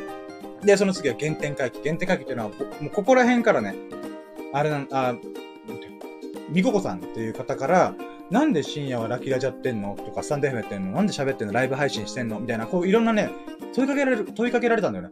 確かにそうだなーって思ったんだ。うん。で、その中で自分の中の原点、喋るもの、しゃなんで喋ってんだろう俺はっていう部分をもう一回考えさせることができたんだよね。で、その結果何につながると YouTube、うん、とかライブ配信とかにつながっていくんだけど、まあそういう風にね、こう原点回帰できたで、そこにまた応援として、ハーリーさんという人がいて、その方はね、あの、僕のこの喋りを付き合ってくれて、投げ銭もしてくれたりとかして、わあ、ありがとう、ありがたい、ありがたいって思ってんだけど、で、その、このハーリーさんが、スタンド FM で BGM つけてみたらとか、動画とかでも音声つけてみ、あ、動画とかでも BGM つけた方が聞きやすいよっていう風にアドバイスしてくれたりしたんだよね。で、実際配信するときも、ハーリーさんは自分で BGM つけたりとかしてるらしいんだよ。うん、だからそういう知識もね、また教えてもらって、さらに僕のやってることに対して応援してるよっていう風に言ってくれたんだよね。嬉しかった、本当に。うーん。だからね、BGM つけたりとか、まあ、まあ、まあ、BGM つけたりとかしたんだ。うん。で、YouTuber の、みこ、あ、YouTuber をやってるルルカさんっていう方がいらっしゃるんだよ。で、この方もスタンド F にたまたま降臨してくれて、で、たまたまね、この音声会話できる瞬間があったんだよ。そのスタンド F 上でね。うん。で、その時にこの YouTube っていうのはどういうもんだよとか、ルルカさんがやってる中で気づいたこととかを僕にシェアしてくれたんだよ。嬉しかったね、あれ。で、その中でやっぱり、あれ？俺やっぱ YouTube やった方がいいよなと。再始動した方が一回挫折したんだけど、再始動する流れ来てんじゃねって、ちょっとうっすら思ってたんだよ。で、その流れで、いい服チャンネルさんということ出会ったんだよ。で、その人はね、こう、ライブ配信周りのソフトとか、機材関係とか、音声、音声の設定とかね。うん。そこら辺にすごい詳しい方だったんだよ。で、その方とね、LINE 交換をして、僕人生で初めて LINE 交換したよ。うん、あ、LINE 交換だよ。あ、僕は人生で会ったことない人と初めて LINE 交換した。うん、ほんと、人見知りコミュ障ネクラなこんな僕がね、うん、LINE 交換して、その人と画面共有しながら、こういう風に設定した方がいいよっていう風に言ってくれた、こう YouTube の OBS っていう、あアプリ、ソフトがあるんだけど、それを使ってやること、やった方がいいよ、みたいな。うん。とも教えてくれたんだよね。うん。なので、このライブ配信の機材周りとかね。うん。いうのを、こういろんな人のご縁のおかげで、あれ YouTube 再始動、リスタートする瞬間来てるんじゃねってもう思ったの。で、そこで次。そのいろんな人の映画、の、こう神々のね、お言葉にお告げによって私、YouTube 再始動しました。今まさにこの動画ね。うーん。一個前に自己紹介あげたんだけど、自己紹介はまあまあまあって感じだ。うん。じゃあ次どんな企画やろうかなと思ったら、まさかのラキラジの、ラキラジとは何ぞやっていう動画をやるっていうね。うん。まあ変な話だけどね。うん。でも僕にとってはそれぐらい、やっぱ一発目、企画動画、企画動画っていうか動画を上げるなら、自己紹介はもう、あれじゃん。エピソードゼロじゃん。うん。もう、僕はどんなやつですよっていうのが、あれが一本、一本目の動画っていうか、まあまあまあまあ、始まりだよね。なんだけど、じゃあ次こそが本当の一本目だと僕は思った中で、やっぱりね、人生を変える大きなきっかけになった。ラッキーラジについて喋りたいと思ったんだ。うーん。で、まあそういう風に YouTube を最初できました。いろんな人のご縁のおかげでね。うん。で、そこからね、友人にもまた助けられてんだよ。うん。あのー、まあ、名前は、あ、そうか、ごめん。友人にも助けられてるんだよ。それは、エビス様、スサノオくん、ミルクくん。このね、お三方、もう三大神と言ってもいいでしょ。うーん。ラキラジの三大神。これはね、リアルの友達。うん。僕のこのやってるわけわかんないことを応援し続けてくれてる友人がいるんで、ありがたい友人がいるんだよ。で、そのお三家、あ、大、三大神。うん。もうあれだよね。遊戯王で言うならば、オベリスクの巨神兵、ラーの翼神竜、お尻、あ、あ、ラーの翼神竜。待ってよ。あ、オベリスク、ラー、あ、そうだ。オシリシの天空竜みたいな。うーん、そんな感じだよね。もう、わかった わかった、わかった。うん。もうそれぐらい三大神って僕は呼んでんだけど、エビス様、スサノくん、ミルクくん。うーん。別名、まあ、ラー、オシリス、オベリスク、うん、と言ってもいいでしょう。うん。まあ、その方々が何したかっていうと、一緒にね、ラキラジを収録してくれたり、ゲスト、ゲスト出演してくれて、ラキラジをしたり、もしくは、僕のね、200時間を超えるラキラジのデータ、音声データを全部聞いてるっていうパターンもあるんだよ。うーん。それ嬉しかったんだよね。で、あ、まあ、あ、ごめんね、これあれ言い直そう、ごめん。うん。でね、この三大神がどういう風に関わってきたかっていうと、まず、エビス様。エビス様は仕事柄、まあ夜に仕事が終わることが多いから、その流れでね、ゲスト出演してくれてるんだよ。正直、ラキラジ100回やったけど、そのうちのね、多分20回ぐらい、5分の1ぐらいは、ゲスト出演してくれてるんだよ。ありがたいよね、ほんと。うん。で、そういう風にやってくれてることもある。うん。あ、て、ここいらねえや。うん。で、続いて、スサノオくん。スサノオくんは、僕のラジオを全部聞いてくれてるんだよ。さっき言ったよね、僕100本超えて、合計200時間喋ってるんだよ。その200時間分の収録を全部聞いてるんだよ、仕事しながら。ありがたい、ありがたい、と思って、もう嬉しいよね、ほんと嬉しい。うーん。で、ミルクくん。ミルクくんもね、ラジオとかあんまりね、興味ないし、自分で喋るの苦手っていう風に言っている部分があるから、あんまりね、こう無理強いできないけど、それでもね、ゲスト出演してくれたりとか、なんだったらラキラジの一番最初のゲストは、ミルクくんなんだよ。ミルクくんから始まった。うーん、あ、そっか。僕の友人を巻き込んで喋って、まあ、僕っても友人が OK してくれたんだけど、喋ってもめっちゃ楽しいじゃんって思った。これまた思い出になるなっていう部分もあったからこそ、ミルクくんありがとうと思って。うん、だからもう、エビス様、スサノオくん、ミルクくん、本当にいつもありがとう。うん。そうすることでね、よりラキラジがね、こう、パワフルに、元気よく、キャッキャキャッキャキャッキャキャキャキャうん、遊べる、遊べる、まあ遊べたな、うん。うん、盛り上がれるからね、ほんといつもありがとう。うーん。まあそういった風にね、こう、いろんなご縁に導かれて、僕は、やってるわけだよ。うーん。あ、そうだ、これ言い忘れてた。あ、待って。あ、今の、うん、あ、もう一回。うん。で、その中で、この、三大神からは、ちょこちょこアドバイスもらうんだよ。こういう企画アイデアやってみたらとか、もしくはこういうコンテンツをやってみたらっていうに、このアイデアとか、もしくはクオリティアップ。うん。例えばゲップやめた方がいいよとか、僕ゲップ、ラジオ中ゲップしてたうわーっていう風に、ゲップしてたんだけど、あのさ、あの、深夜のゲップさ、汚いって言うじゃん。ごめんっつって。うーん、とかね。うん。他にもいろんな、このラッキーカウントの時に、カウントウォッチやってみたら、とか、もしくは最後の最後に、シャープ何回目だよと言ってくれたら、言ったらっていう風に、いろんなアドバイスをくれるんだよ。うーん、ありがたいね、ほんと。うーん。まあ、そこもまた導かれてるよね。神のお告げ、ふわー、深夜、こういう風にやりなさい、ふわーっていうね、神のお告げが舞いてきてる。うーん。でだ。まあ、こういう風にね、人生がどんどん変わっていったんだよね。うーん。もういろんな人のご縁で、ラキラジのクオリティアップ、アイディアもどんどん増えていって、さらに自分自身の人生もどんどんどんどん豊かになってる。うーん、ありがたいね、ほんと。うーん。で、最後、ラッ、えー、最後。最後じゃねえあ、待って、今、今なし、今なし。6個目。あ、あ、じゃ6個目じゃない、6個目もいらないわ。うん。続いて。ラキラジエ、あ、待って、はい、ということで、次はね、そんな、ラキラジの神々への感謝を言いたいと思ったんだ。もちろん今ちょこちょこちょこちょこ言ったけど、改めて、改めて三大神、もしくはラキラジの神々に対してね、感謝を言いたいなと思ったんだ。うーん。まあ、これはね、ラキラジがどうこうっていうよりは、リスナーさんに対する感謝を改めて述べたいなっていうふうに思った企画が、思った。まあ、まず、うーん。あ、まあ、ラキラジ、あ、待ってよ。えー、待ってよ。感謝を述べたいと思った、あ、待って、あ、違うな、待って、これなんて言えばいいんだ？待ってよ。あ、違う、普通に感謝を伝えたいと思ってる。うん、あといいや。うん。ラキラジの、あ、待って、三大神、アンド、ラキラジの神々に対して僕は感謝を述べたいと思ったんだ。うん。まずね、改めて、友人のエビスさん。あ、待って。あ、ゲップ、めっちゃ汚い。今普通にゲップしたわ。うわ、我慢できなかった。まずね、三大神の、まあ、友人であり、ヘビーリスナーでも、この三大神に対して本当に改めて感謝を思います。本当にありがとう。ありがとう、本当に。うん。だから友人のエビス様、スサノオくん、ミルクくん、本当にいつもありがとう。ゲスト出演してくれたりとか、もしくはヘビーリスニングしてくれて、本当にありがとう。うーん。だから僕、ラキラジとかこの YouTube 今さ、カメラ越しに喋れてるのも、目の前にさ、スサノオくんやエビス様、ミルクくんがいるつもりで喋ってんだ。うん。頭の中で勝手に想像してる。うん。だけど、そのか、そのおかげで僕は、感情を込めて喋ることができてると思ってる。うーん。レゼにかけたら頭おかしい話だよ。だってさ、目の前に人がいないのに、俺ずっと一人で喋ってんだよ。うん。だけど、だけどね、これは音声データとして、YouTube にアップして、ね、電波を通して、ネットを通して、誰かの耳に届く、誰かの目に届くと僕は思ってるから、うーん、そのきっかけをくれたのはやっぱ三大神のおかげだよね。目の前にあったこと、あ、スサノくんの顔を思い浮かべて、エビス様の顔を思い浮かべて、ミルクくんの顔を思い浮かべて今喋ってる。全力で喋ってる。うーん。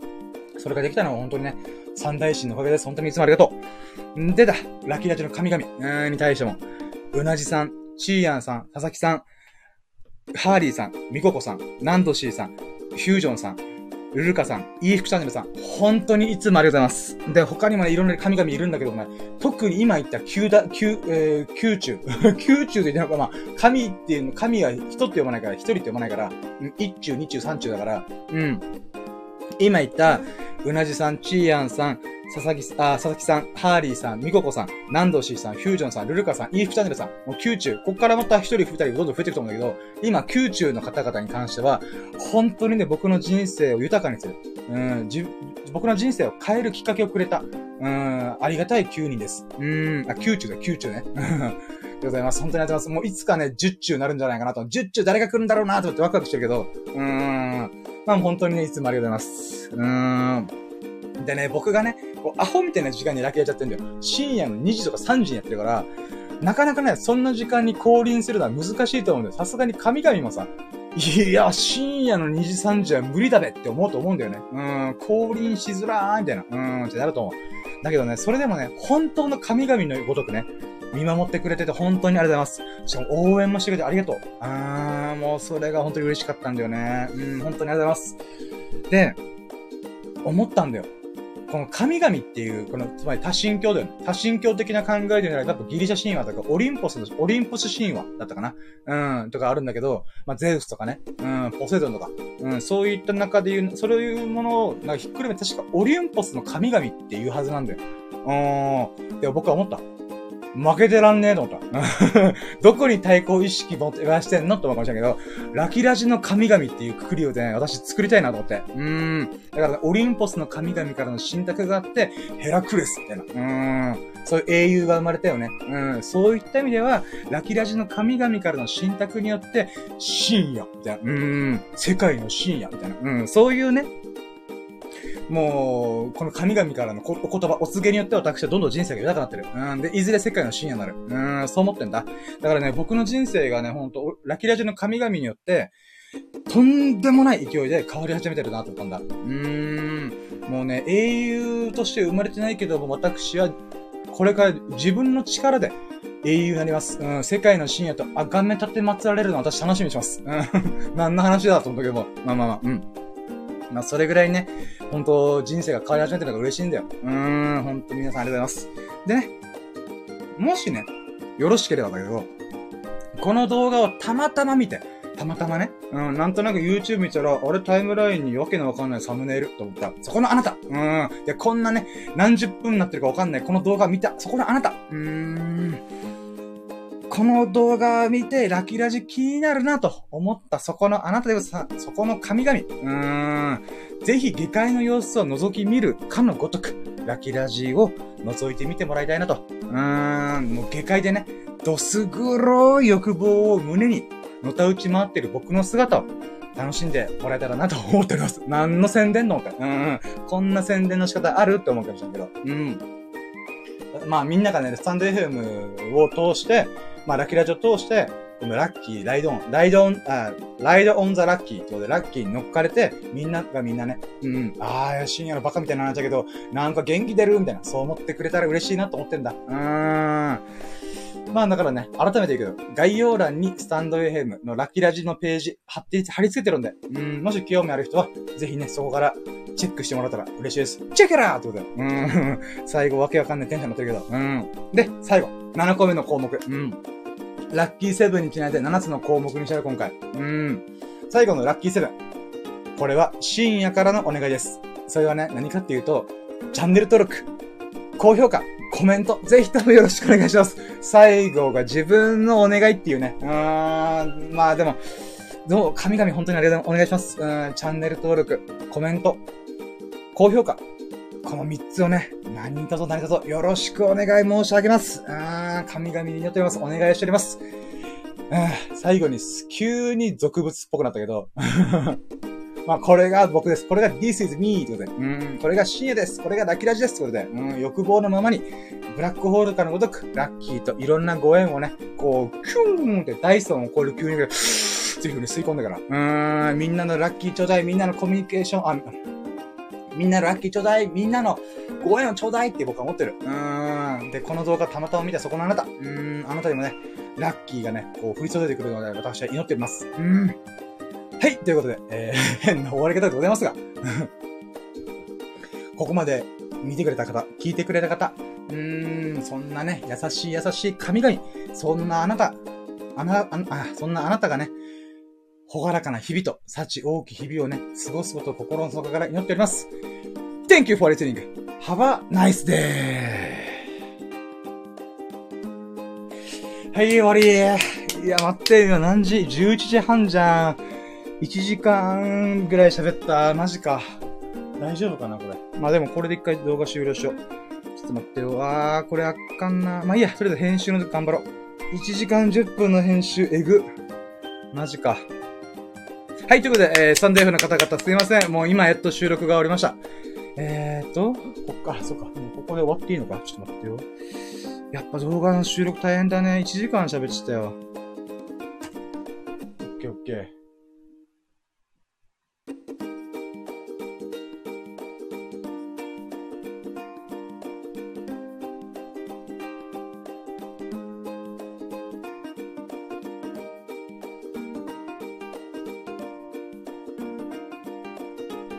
わあ、お疲れ様でした。いや、今 LINE 来てからびっくりした。ああ、待って。いや、もう、あでも、まあ、近隣の方々大丈夫かな。まあいいや、12時じゃないからまだギリセーフでしょ。いやー、ちょっと待って、今感想トークしようか、せっかくだから。うん。ちょっと待ってね、聞いてくれてる人がいるっぽいんで、せっかくだったらちょっと、感想トークをして、改めてね、こう、こんな変な収録にも付き合ってくれてる、ありがたいありがたい皆様にね、ちょっと感謝を述べたいなーってことで、ちょっと待ってね。ただ、LINE でなんか迎えに来てて来てるな。ちょっと待ってよ。ちょっと待ってくださいね。ごめんなさいごめんなさい。今、2時間ぐらい通知オフにしてたんで、LINE が溜まってるわ、めっちゃ。えー、っと。待って、ちょっと待って、3分だけ待ってください。すいません。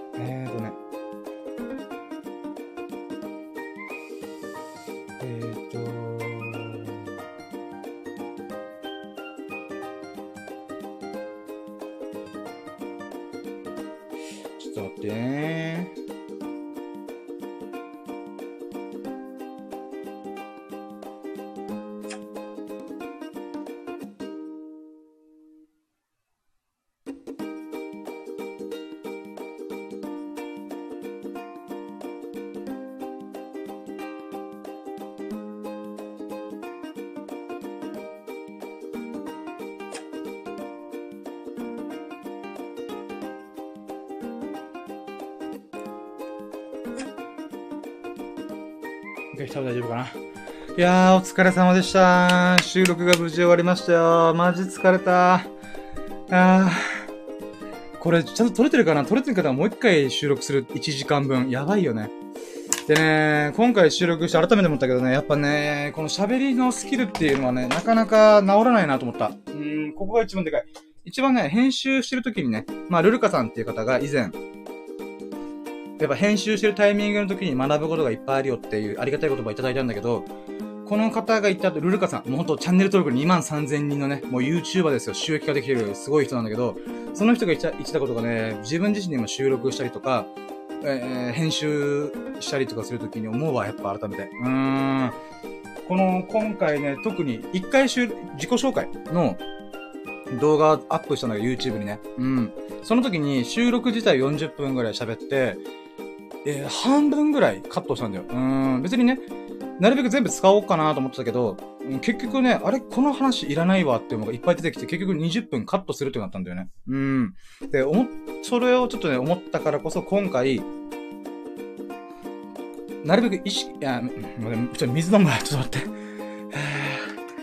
疲れた。なんかね、ラジオとやっぱ YouTube 収録ちょっと話が違うなと思ったわ。あの、YouTube の場合は僕は編集する労力をなるべくカットしたいと思うから、その時に何が起きるかっていうと、あ、ここ今カットだっていう風にやってちょっと黙ったりとか言い直したりとかね、ハキハキ喋るようにしたりとか、そこら辺がね、やっぱ、疲れる原因だね。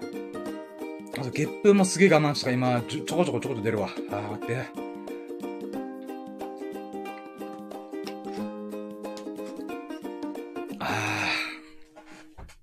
や、これね、中田敦彦さんとかさ、僕オンラインサロン入ってるからわかるけど、収録した後にちょっとトークしたりとかいろいろしてんだよね。やっぱね、あれすごいわ。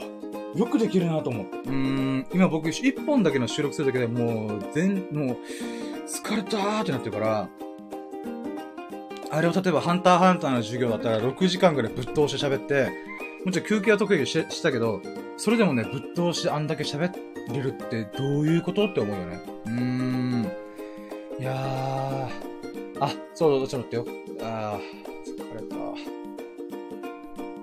で、そう、今回、1回目の収録で、収録して編集してる時にいろいろ思ったのが、やっぱこう、間を作る、間を作るっていうか、うーん、この言葉の呪術なぎをしないようにしない、し、呪術なぎをしちゃいけないなと思ったんだ。今、呪術なぎって言ったら何言ってんのこいつって思うかもしれないけど、言いたいことは、例えば今喋ってて、バラララ喋ってんじゃん。だけど、ここで何かを噛んだりとか、言いよどんだ瞬間に、そこ、その場ですぐ言い直すってことをしちゃうと、これって、カットしづらいんだよ。うん。この、音の波形上、波打ってんだけど、この波が、なんていうかな、切れてないところで、前の言葉と後ろの言葉がくっついちゃうんじゃない？例えば、えー it is, あ、I'm, あ、英語でなら I am, I am 深夜っていうことだとしたら、I'm とか言うじゃん。うん。まあ、言葉でも訳すんだけど、まあ、I'm っていう風に、I am をくっつけたような発音をするじゃん。そうなってくるとカットしづらいんだよ、すごい。うん、だからね、そこを気をつけようと今回思ったんだけど、やっぱね、ちょっと難しかったね。うん。ちょっと待って、なんか LINE が来たわ。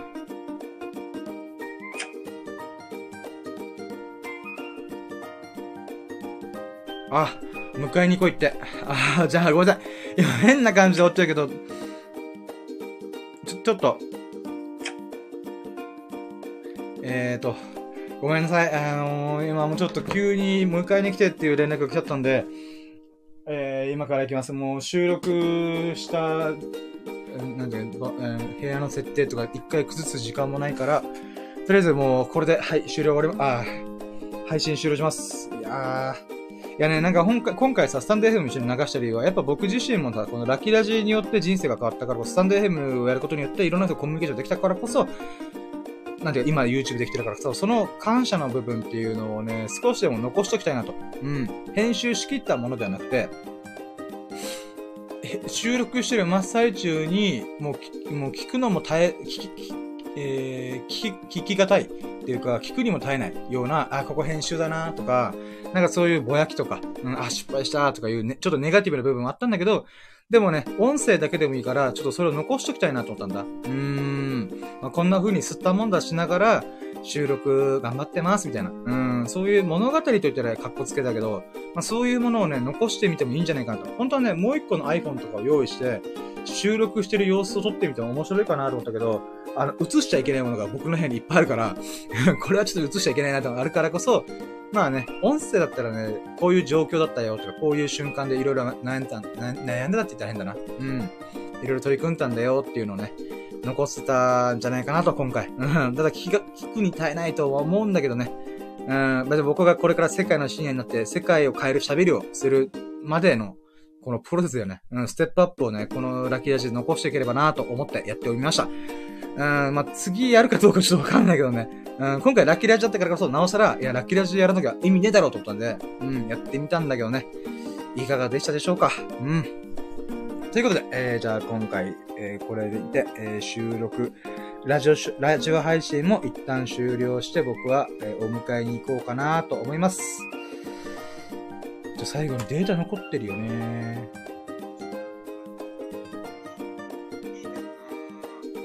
あ、また、うーんとか言ってるわ。これ編集の時また後悔するパターンじゃん。後悔で反省、反省だらけの編集すること確定じゃん。まあいいや、でも撮れてたからよかったよ。うん。OK です。じゃあ、ラジオ終了します。本当にありがとうございます。ということで、もう、こんな変な配信、1時間20分でお聞きいただき、本当に本当にありがとうございます。はあ、そんなね、優しい皆様が、優しい皆様がね、うーん、待ってよ。あ、違うや。まずは、こんな配信でもいいから面白いなと思ってくれたらいい。まあ、こんな配信でも面白いと思ってくれた方がいましたら、あのー、ハートマークやフォロー、コメント、ぜひともよろしくお願いします。そして、そんな優しい、優しい、優しい、えー、皆様が、あなたが、さ、えー、ほがらかな日々と、幸大きい日々を過ごすことを心底から祈っております。Thank you for listening. Have a nice day. Yeah. よく考えたらあれだわ。俺、YouTube の締めの挨拶いつもの癖でリスニングって言っちゃったけど、Thank you for watching だった。Thank you for, thank you for watching. 幅ナイスデーだったわ。あこれ言い換えるの大変だな口癖になっちゃってるんだからなあと、冒頭のお耳の友達候補とかも、言い換えないためだ。おめめの友達候補。おめめって何みたいな。うーん、あるな。